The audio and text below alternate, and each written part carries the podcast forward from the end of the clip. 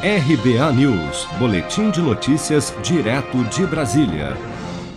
Após 20 dias de recordes sucessivos, a média móvel diária de mortes por Covid-19 no Brasil chegou a 2.087, após o registro de mais 2.724 óbitos em apenas 24 horas nesta quinta-feira, 18 de março apontando um aumento médio de 53,4% de vítimas fatais diárias da doença em comparação com o verificado há 14 dias.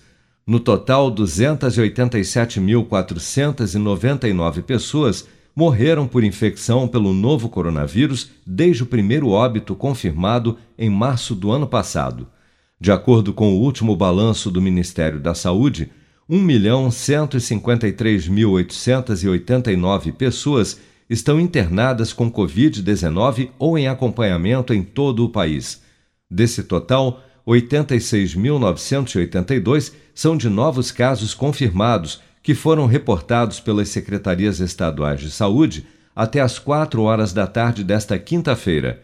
Segundo dados oficiais, 11.780.820 pessoas já contraíram a Covid-19 desde o início da pandemia.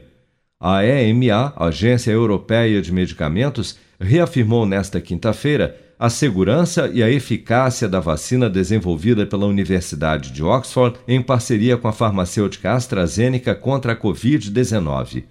O comunicado da agência visa tranquilizar governantes e a população do bloco europeu depois que alguns países suspenderam o uso do imunizante após relatos de casos de formação de coágulos em pessoas que receberam a vacina.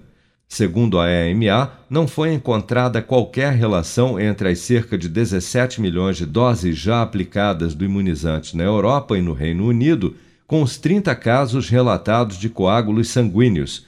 A médica e coordenadora dos estudos clínicos da vacina de Oxford no Brasil, Sue Ann Costa Clements, destaca que testes no Reino Unido mostraram que a vacina, além de segura, oferece 75% de eficácia contra a variante brasileira do novo coronavírus. Felizmente, a variante brasileira se comporta mais como a variante do Reino Unido, em que sim, há um impacto na neutralização, ou seja, há um impacto na proteção, mas não muito grande. Nós publicamos um trabalho há pouco em que mostramos que a, a proteção cai de 80% para 75%, e é isso que a gente espera para a proteção da variante brasileira. Então, isso é uma notícia bastante positiva além das pessoas estarem imunizadas, protegidas 22 dias após a primeira dose com a vacina da Fiocruz Oxford, é, elas terão também é, proteção contra a,